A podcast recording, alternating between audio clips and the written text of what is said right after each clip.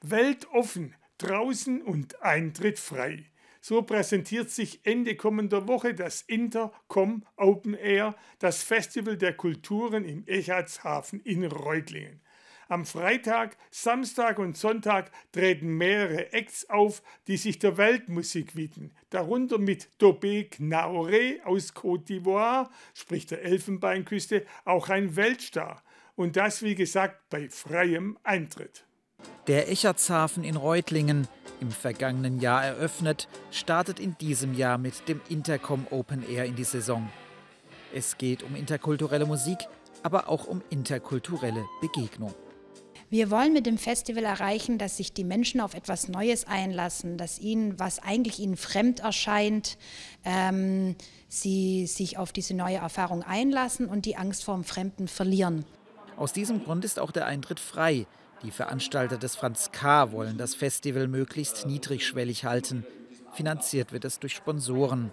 Die neue Erfahrung, auf die sich die Zuschauer einlassen sollen, heißt Weltmusik und die sollte nicht mit Folklore verwechselt werden.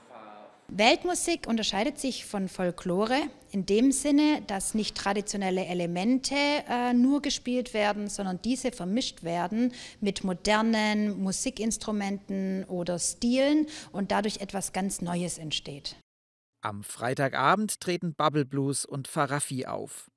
Bubble Blues vermischen traditionelle marokkanische Musik mit Psychedelic Rock und Farafi sind zwei Frauen aus den Vereinigten Staaten und Großbritannien mit indischen und französischen Wurzeln. Und all die unterwegs aufgenommenen Einflüsse gießen sie in ihre Musik. Am Samstagabend dann ein Höhepunkt. Grammy-Gewinnerin Dubé Gnaoré steht auf der Bühne.